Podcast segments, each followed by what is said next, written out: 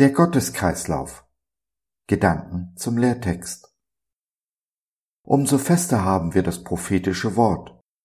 Und ihr tut gut daran, dass ihr darauf achtet, als auf ein Licht, das da scheint an einem dunklen Ort, bis der Tag anbricht und der Morgenstern aufgeht in euren Herzen.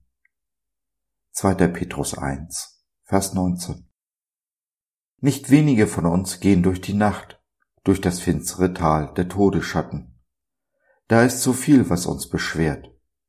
Eine zerbrochene Beziehung, Arbeitslosigkeit, körperliche und seelische Schmerzen. Aber so dunkel die Nacht auch scheint, solange sie auch andauern mag, sie hat ihr Ende, wenn der Tag anbricht.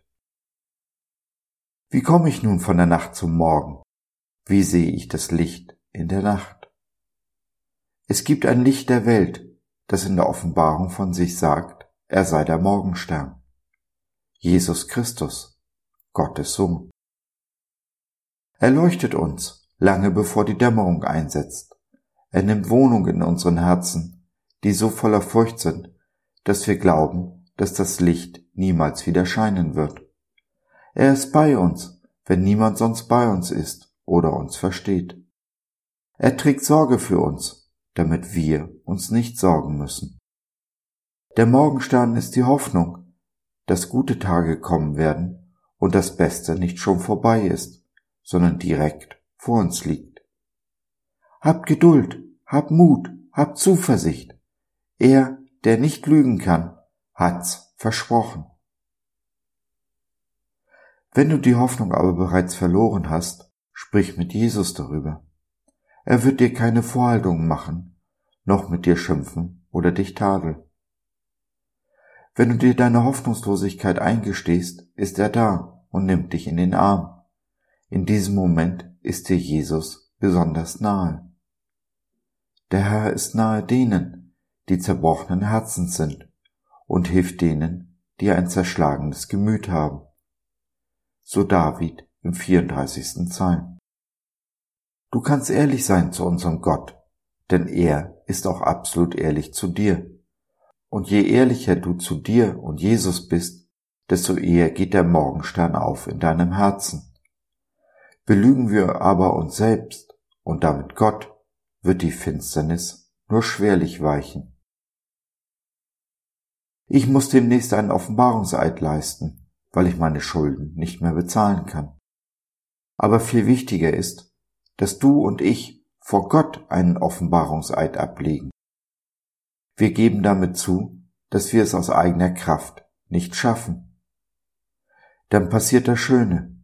Jesus besteht nicht auf die Bezahlung der Schulden. Im Gegenteil, er hat sie gestrichen, getilgt. Alle Forderungen an uns sind erfüllt. Eine große Last wird uns genommen und Hoffnung keimt auf. Die Hoffnung, dass der heutige Tag nicht das letzte Wort hat. Mit der aufkeimenden Hoffnung wächst die Dankbarkeit. Wir sagen Dank für all die guten Dinge, die uns heute widerfahren sind, egal wie groß oder klein. Ein dankbares Herz ist ein Magnet für Wunder. Wir können sie sehen, erfahren, erleben.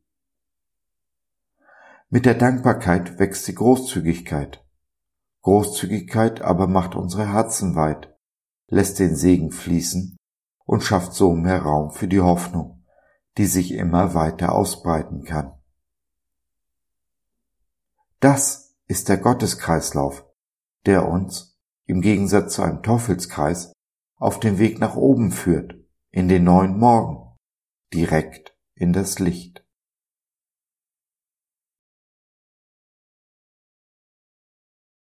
So, das war's für heute. Danke, dass du dir die Zeit genommen hast. Wir hoffen, wir konnten deinen Geist anregen und du konntest etwas für dich mitnehmen. Wenn du in unsere Community Jesus at Home reinschnuppern möchtest, Fragen, Anregungen und oder Kritik hast, dann besuch uns doch im Web www.gott.biz. Hier findest du nicht nur Gemeinschaft, Menschen, die den Glauben leben und mit dir teilen wollen, sondern auch viel Interessantes rund um den Glauben. So zum Beispiel unsere Galerie mit vielen mutmachenden Karten. Wenn dir die eine oder andere gefällt, schicken wir sie dir gerne zu. Kostenfrei natürlich. Also, schau rein, lass von dir hören. Wir würden uns sehr freuen. Bis dahin, alles Liebe. Dein Josef.